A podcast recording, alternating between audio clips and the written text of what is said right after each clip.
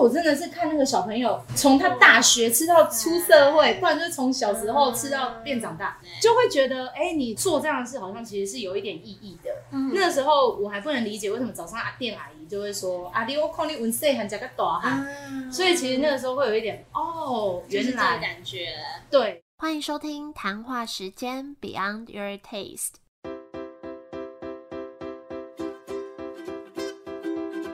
我是佩佩，谈话时间是我和 Irene 创立的美食平台，我们将会在这里挖掘美味餐点以外的小巧思与故事。今天要来介绍一间平凡的早餐店，叫做好口福。那好口福位于台北市行天宫附近，主打法式吐司跟脆皮蛋饼，而且也很不简单的是，他们营业了快八年了。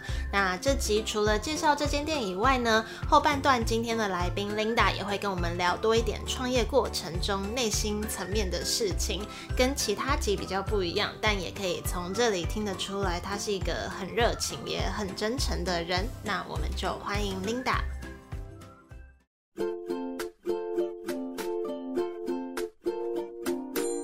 我是好口福的 Linda，看我就好了啦，我看你就好了。对？突然觉得被访问好怪。我大概开场就是应该是这样子吧。你过去有什么相关的背景？相关的背景，哦，一直以来我都是做餐饮业，嗯，所以其实离职创业后，我也就是做早，就是开早餐店。所以早餐店是你第一个创业的项目？哦，对，第一个创业的项目。为什么？会想创业，好多人问这个，因为我小时候梦想是开早餐店。小时候，哎，我问到很多人都是什么小时候就想开店，那到底为什么小时候会想开店，对不对？对，应该说我在做餐饮的时候，其实那个时候很流行餐车，我的那个时代是很流行餐车的，所以我那时候就很梦想，就是可以开着餐车，然后出去旅行。可是，在延伸之前，我就自己想说，为什么我会想要开餐车？所以其实因为小时候我跟爷爷奶奶其实是住在一起的，然后那时候。其实早上我们家他都会买早餐给我吃，然后就是我们对面的早餐店，所以其实我们家是在对面的露台，阿公就是在对面买早餐给我吃。那我们那时候吃到早餐的时候是。有咸酥鸡，这么酷，对啊，我不知道，基隆比较特别，所以那个时候我其实就对于早上这个印象就觉得很好，而且阿姨都会在对面跟我打招呼，哎，我就觉得很好笑。那个时候大概五六岁，然后再加上我自己之后去上班的时候，你一定会吃很多早餐，对。那可是我很喜欢早餐早上给人家那种很有朝气的感觉，对。对，所以那时候我就觉得，哎，早餐店哎蛮亲切的，而且很阳光，很有活力。好了，自己做我也不知道是不是。但你这个人，对，至少我第一次见到你，你给我的感觉是这样子。对我个性算是这样，所以我也蛮喜欢这样子的感觉。对，所以我应该是那个时候奠定下，我其实自己有回溯，我觉得应该是那个时候奠定下来，就是潜意识、潜移默化就觉得。好像应该可以做个什么，然后那个店就是叫早餐店。也是因为这样，所以你都从事餐饮业相关的事情。嗯，应该小时候就很喜欢吃，我们家人就很喜欢吃东西，所以那个时候不宜有他餐饮业打工也是做，我那时候也是做麦当劳。嗯，对，然后那时候就觉得。有免费的员工餐真好，你知道？你知道我第一个人生志向是什么吗？是什么？那种小学写的我的志愿，我说我要当便利商店的店员。我 真的假的？我就想说，当店员就可以随便拿东西吃。对，我就觉得是不是吃好像对，在我人生中的印象就是从你看阿公买咸酥鸡，我可以记到现在。所以就是很不疑有他，我也是读餐饮科系。哦，是啊，你说像做菜相关的餐饮科系吗？对，但我都可以录进去吗？我都在睡觉。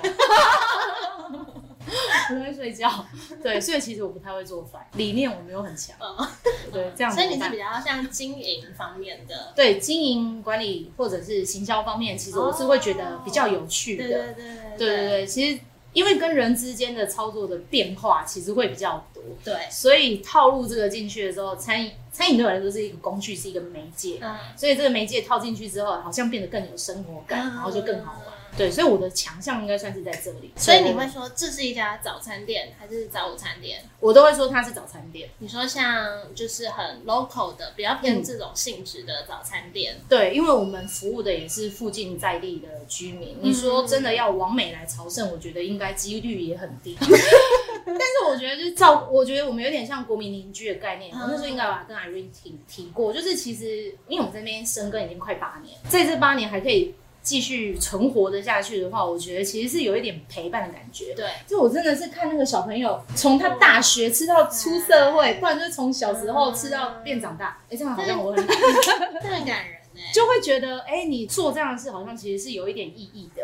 那个时候我还不能理解为什么早上阿店阿姨就会说阿弟我看你文岁很加个大哈，所以其实那个时候会有一点哦，原来感觉对，就是那个心意吧。我觉得是那个心意让人家觉得。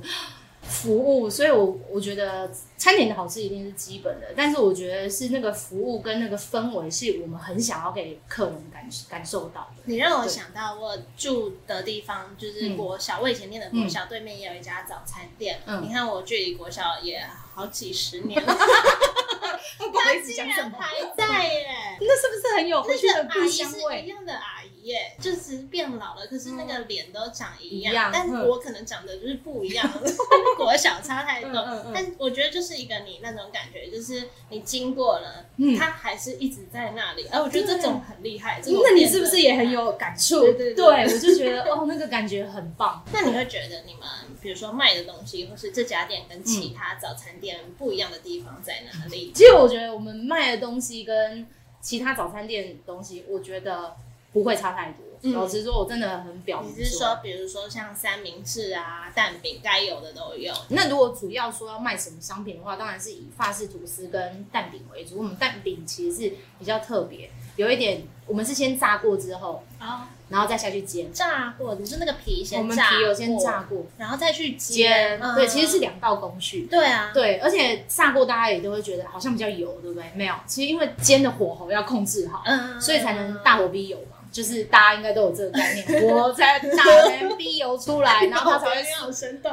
哦，真的吗？对，我觉得你怎么一直笑？对，然后饼皮才会比较酥脆。所以薯泥蛋饼那时候好像也有问过我，说薯泥蛋饼其实一直是我们家的招牌。那法式吐司的话，也是其实我们另另类的一个招牌，因为它其实就是法式吐司，我们也是两道工序制作那个法式吐司的皮。然后再去做，其实反正就是加一些内线的动作，有一点点是想要跟一般的早餐店做区隔。但是我们做这件事其实是在七八年前的事，所以其实现在越越开越多家，大家取得的资讯。哦，你的意思是说大家就是都有新的东西出来？对对对对对，所以其实我觉得东西。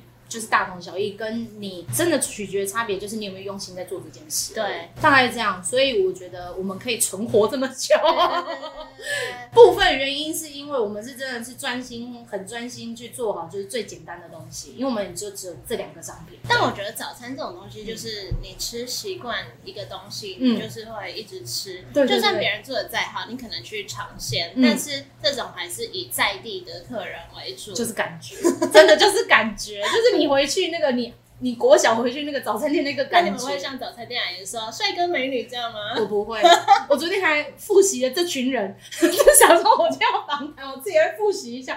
但我心想，我绝对不会讲这个东西，什么大奶小奶，这小姐大奶，我心想这是什么东西啊？我们不是，我们都我们尽量都亲切打招呼而已，就是 hello 早，hello 早这样子，然后装熟，装熟一定要会的吧？对，装熟一定要会。可是我们的装熟是属于就是你今天来，因为我们也会会怕干，你知道吗？我们属于也是年轻人那一种，不是 不是像阿姨那种，就是好像哎帅哥美女你来了，没有没有没有没有这种的。但是其实我们还算是亲切的啦。以我们的评分标准的话，我觉得我们是亲切，顾客给我们的感觉是是是。我有看到你有写一句说什么，让每天叫醒你的不是闹钟，而是梦里的好口福早餐。我觉得这句蛮可爱，因为很好笑。因为我是一个一起来就会肚子饿的人，我一定要吃东西。可是我很常不知道要吃什么东西，所以我都乱吃。可是每次只要我先计划好我明天早上要吃什么，我就会很想起床，对，我就会很期待明天早上早餐，就会很期待摩斯汉。所以你刚刚有介绍，呃，网络上比较红的是那个薯泥手工脆蛋饼，对对对。还有没有什么是你推荐大家来这里绝对不要错过的餐点？呃，薯泥蛋薯泥脆蛋饼之外，还有法式花生猪嘛，这两个一定就我们店的招牌。然后其实我觉得我们店蛮有特别，是一个加高丽菜。我们店的蛋饼可以加高丽菜。你说可以选要加或不加？对高丽菜对对对。丝吗？不是不是，真的是炒的高丽，高丽。菜，你说妈妈炒的那种味道的高丽就，是李山高丽菜的 高丽菜加在蛋饼里面那个高丽菜，嗯。所以其实高丽菜的口感加在蛋饼里面，其实口感很好。我觉得这是隐藏商品是吗？哦，好像懂吃人才会这样吃哎、我很多东西是被客人就是引诱出来的，哦哦，原来这样可以这样吃对，所以我觉得加高丽菜算是我们家的一个另外一个卖点，就是有时候女生会有罪恶感，好像吃个菜对。比较好过一对，就 cheese 蛋饼面就要记得 cheese 高丽菜蛋饼，然后就很就很多人会点说对。cheese 高丽菜蛋饼，好像对心里就比较没有负担，今天至少还吃不到。真的，三十岁过后，真的吃什么东西都要有一点菜。对，可是明明蛋饼就是有的。对，所以其实我觉得我们蛋饼里面加的高丽菜，算是我们还蛮隐藏性的美食吗？你看会有炸鸡蛋饼，我们有炸鸡卡拉炸鸡蛋饼，嗯客人也会想要加高丽菜，看他多想弥补这个罪恶感。就是有高丽菜，对，所以密武器。，对对对，所以我觉得这个东西算是我们还蛮特别的一个东西。嗯对，就大概是这三样。然后你刚刚说你是从小就想开店，嗯，那你就是在成长过程，或是你后来工作，你有没有哪个契机点让你觉得好，我要创业了？就是我觉得我人生其实蛮平顺的，直到创业之后真的是大起大落。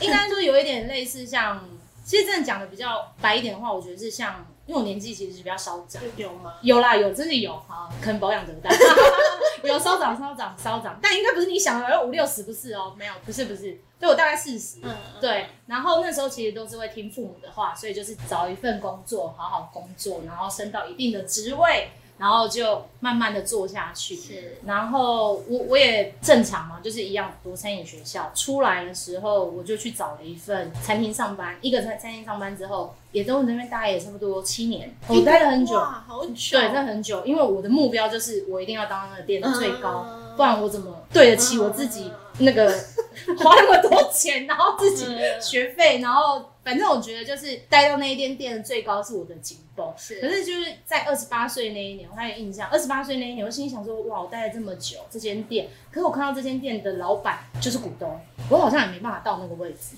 嗯对，因为他也不可能给我入股。嗯然后那时候就有一点犹豫，然后我想说，会不会是我职业倦怠？我那时候也是职业倦怠，然后然后不疑有他，我又转去了另外一间公司，嗯就想说应该是我职业倦怠，所以我就换了一个产业，但是也是餐饮业。所以在我换了第二间之后，我做了五年。哎、你都做好久、哦。对啊，其实我都嗯做蛮久。现在大家都一两年就不做了。真的，我觉得这样才好。那时候没有想，因为就是我，就我跟你讲，就是你会呃潜意识里面会有一个，就是妈妈跟你说，找了一个好工作，好像是就要继续做，对。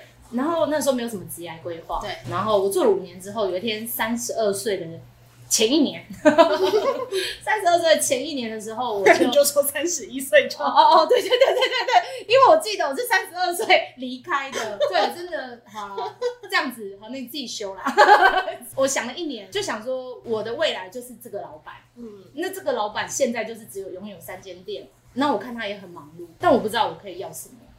对，然后我就觉得我也有天花板，就是我想要学习的东西，老板也没办法给我什么，所以那时候有天花板之后，我想了一年，然后就是自然而然的就离职了，就跟老板说我要去开早餐店。所以是离职你才决定说好我要开，才开始执行这对对对对对，嗯是就是一个很自然而然的状态，就觉得不知道哎、女生是那种岁数到了就应该要做什么事，只是我没有想，我没有我没有小孩，我有结婚，但我没有小孩，但我没有想过要生小孩。对，就是会觉得社会的规范会让人家觉得这个岁数应该要做什么事。做什么？对，那个时候的我啦，大概是因为这样创业的，所以我没有特别什么契机啊。还有一个啦，创业以为可以赚很多钱，傻眼，到底发生了什么事？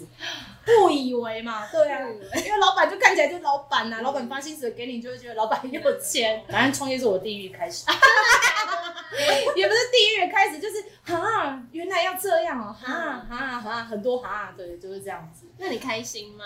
嗯，我不能说开心或快乐，应该是说创业会让我学习很多东西。除了可以营运一间店，然后很有成就感之外，我觉得在我跟人的相处沟通，当然还有最大一部分当然是跟我老公沟通。虽然大家还在继努力中，嗯我觉得还是这部分让我觉得会比较有收获。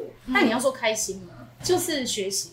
至少如果没有做这件事，可能人生遇不到这样的功课。对，就这样子。对，我觉得应该是这样。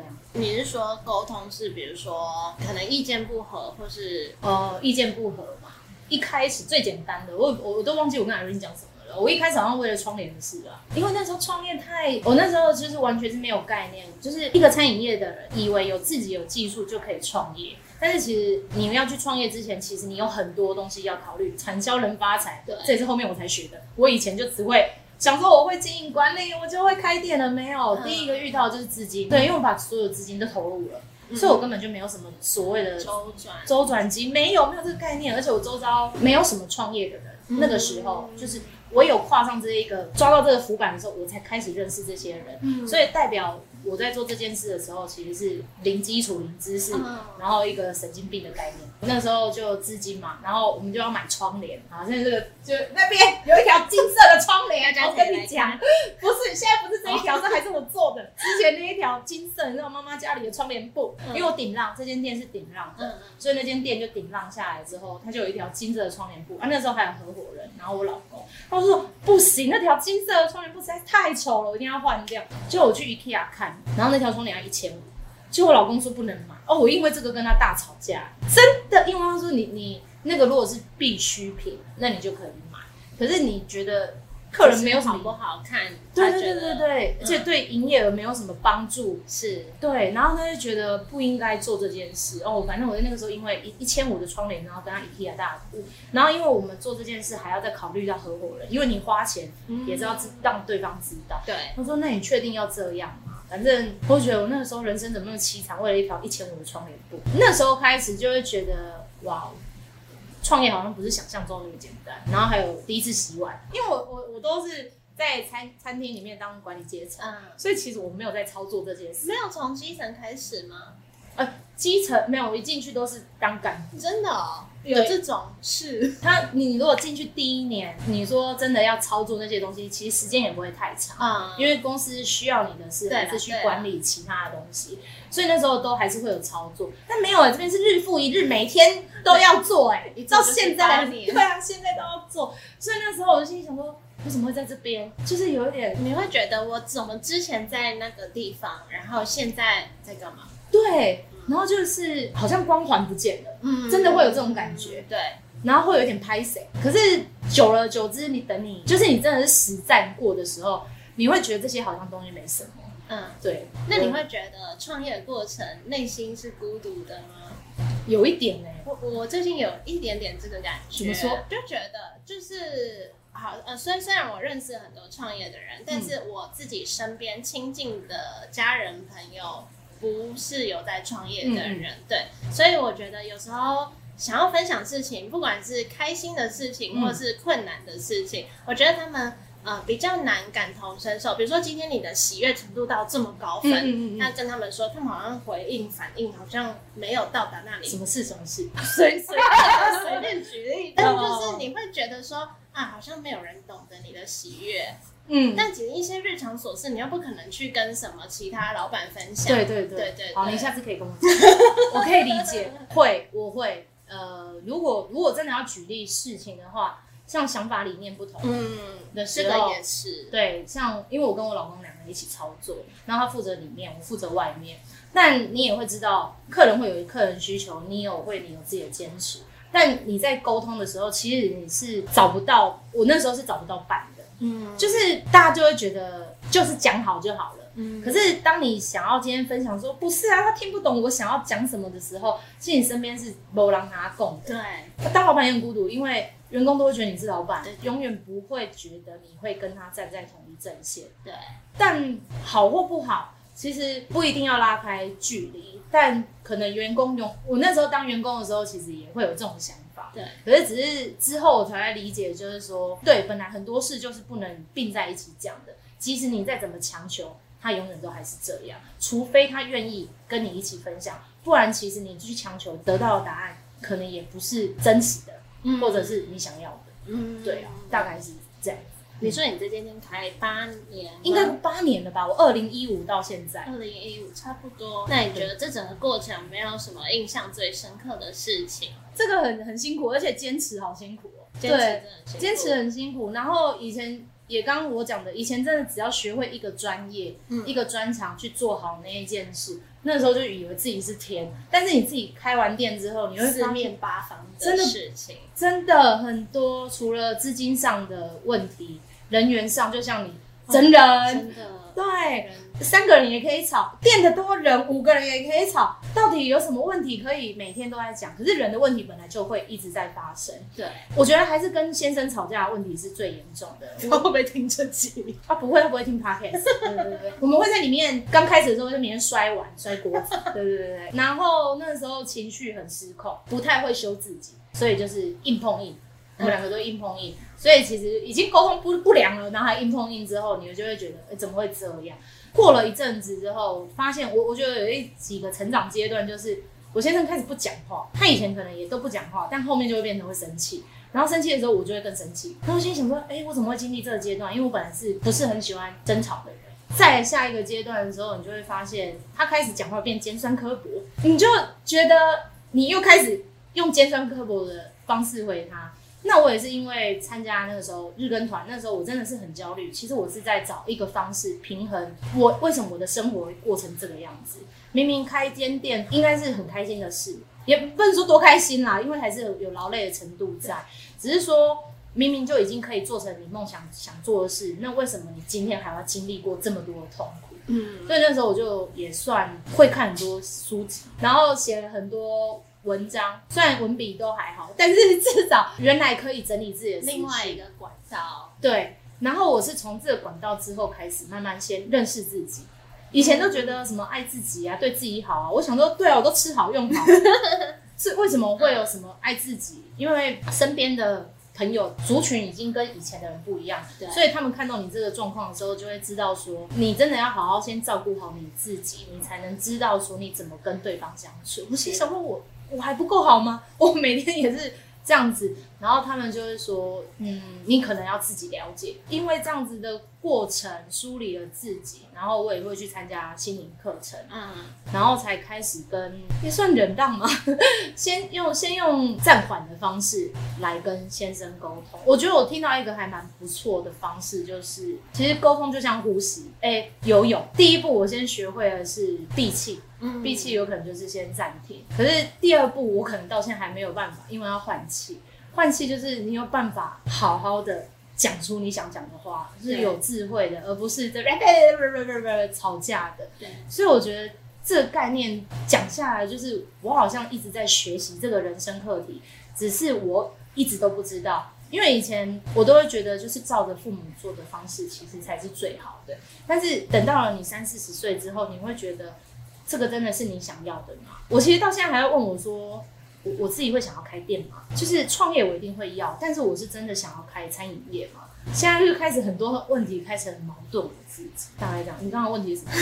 偏远了，抱歉呐、最哦，最印象最深刻的，事情，对，我觉得最深刻的事情是我不断的在学习跟修正我自己，所以我觉得也是你刚刚问我快乐吗？我觉得我我觉得很很有成就感来的字的是这部分，就是你有办法了解你自己，而不是好像一辈子都是照着哦，讲到自己很想哭，这样有有一点点照着别人的。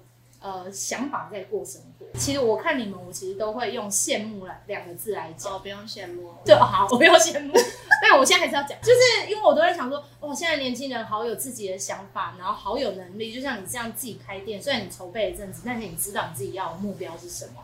但我那时候不知道是不是我要的目标，我也不确切，我只是先执行了再说。那执行了之后，到现在我也觉得，哇，现在竞争压力好大，我到底该不该再继续，还是我应该要怎么样转换跑道？那这一些东西我都不知道，是我之前想想过的。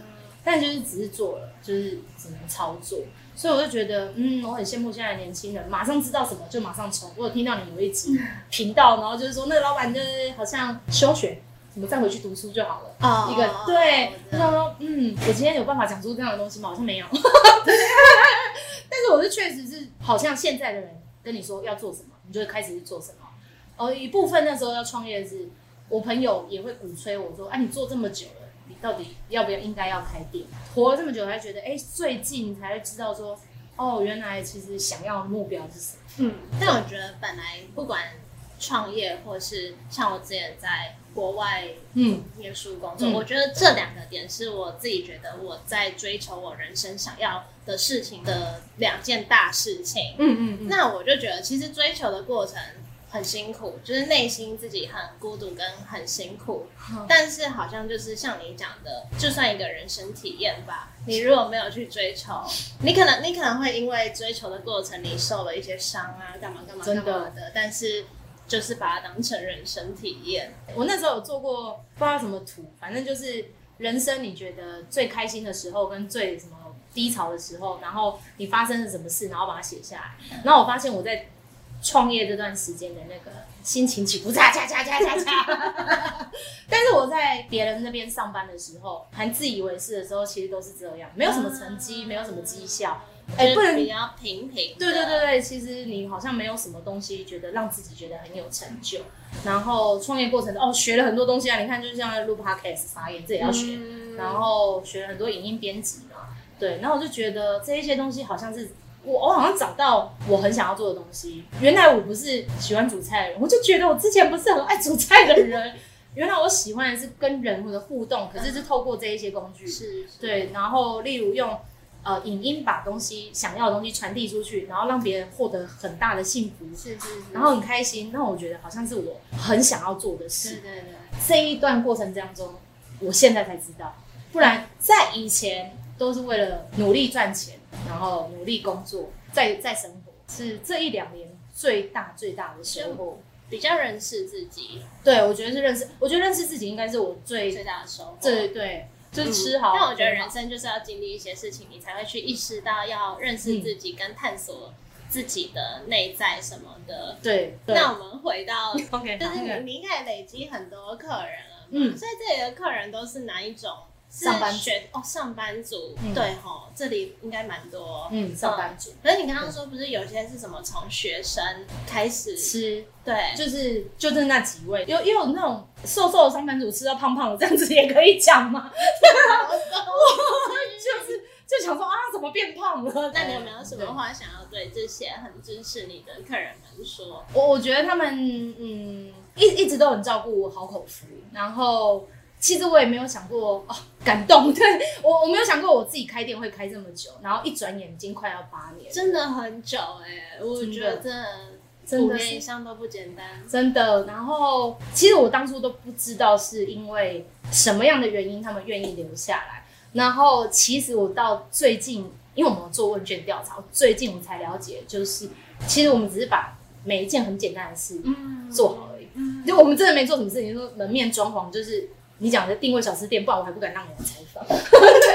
我说哦，好小吃店，就是我不觉得我的东西好像有特别厉害还是什么，可是直到那一阵子做了问卷，跟你今天问了我这个问题，我觉得好像就是我们只是把每天应该该做的事做好，经过我们店的客人，我们跟他 say hello，坚持做好我们的脆蛋饼，然后还加高丽菜，就大概是这样。然后我很谢谢他们有感受到这份心意，对啊，想哭。觉得就是平凡就是幸福哎、对啊，这就是这集的标题。然后真的谢谢，好下标 笑的很好，笑得对，很好就。是把每天的日常小事，你也不用用什么很移花漂亮，对，那你就吃，可能这个东西可以让你回忆起以前学生时期的什么东西，嗯然后就是每天的小幸福。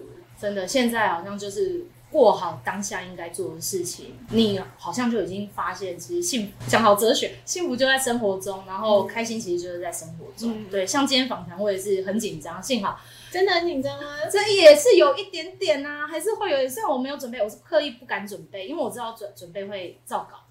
但是不准备好像又对不起。如果你问我这样叮叮叮叮，我也是尴尬。好 OK 那你可不可以最后再介绍一次好口福这个品牌，或是在哪些地方可以找到你？我要在脸书或行天宫都可以找到我们哦。Google 行天，我要跟大家讲的不一样。行天宫早餐应该都可以找到我们。哦对啊，有下那个关键字是不是？我没有下，我没有下，我今天才去学的。今天跟我早对我朋友跟我说，你哦这种在地商家就是要讲很多，就是要看你的那个。然后我发现我的浏览率在 Google 上面其实就是找很多早餐店，然后就会找到我们。OK，对，好就，这样子。推荐大家来这间好口福吃早餐。谢谢，耶，讲完了。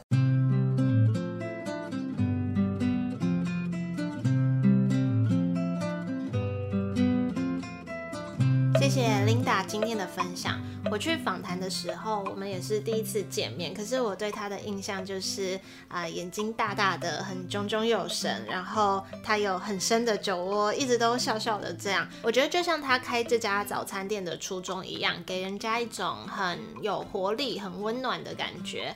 那在访谈之前呢，Linda 就跟我说，呃，他们只是一间很平凡的店，不像其他家店好像很可爱啊，很有特色什么的。但我还是觉得，应该每个开店的人都还是有一些故事可以说吧。那如果他想不到他的故事是什么，这也就是谈话时间存在的意义。希望我们可以为他们说一些什么故事。那我也觉得，故事这种东西不需要什么很感人啊、很夸张啊、很怎样怎样的。就像他们这样子，用心做好每一件简单的事情，轻松和自在，就是他们想要传递的生活方式。好，那今天就到这喽，谢谢你们播控的收听，也希望你们喜欢今天的分享。如果喜欢这集节目的话，也可以帮我们分享出去，给更多人听到。也欢迎追踪我们的 I G B E Y N D 点 Y O U R 点 T S T E，或是到官网看专栏文章，网站上面也有很多其他美食介绍，大家可以去逛逛。我们就下周见喽，拜拜。